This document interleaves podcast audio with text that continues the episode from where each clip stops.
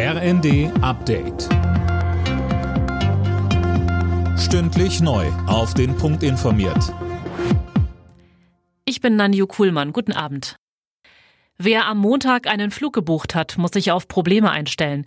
Die Gewerkschaft Verdi hat an vier Flughäfen zum Warnstreik aufgerufen. Betroffen sind Berlin, Hamburg, Bremen und Hannover. Unter anderem legen die Mitarbeiter, die für die Passagierkontrolle verantwortlich sind, die Arbeit nieder.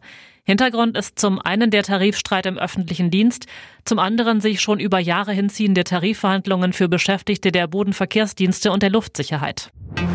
Streik abgewendet bei der Post. Arbeitgeber und Gewerkschaft haben sich nach zehn Verhandlungen auf einen neuen Tarifvertrag geeinigt.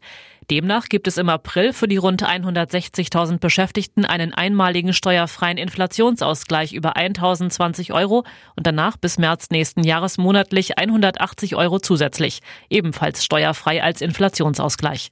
Im Anschluss sollen die Löhne um 340 Euro im Monat steigen. Nach dem Amoklauf mit acht Toten in Hamburg will Bundesinnenministerin Faeser nochmal an ihren Entwurf für ein neues Waffenrecht ran. Sie sagte im ersten, das Ganze müsse nochmal auf Lücken überprüft werden. Mehr von Tim Britztrup. In dem Entwurf steht unter anderem, dass kriegswaffenähnliche halbautomatische Waffen nicht mehr in den Händen von Privatleuten landen dürfen. Die vom Amokläufer in Hamburg genutzte halbautomatische Pistole würde allerdings nicht darunter fallen.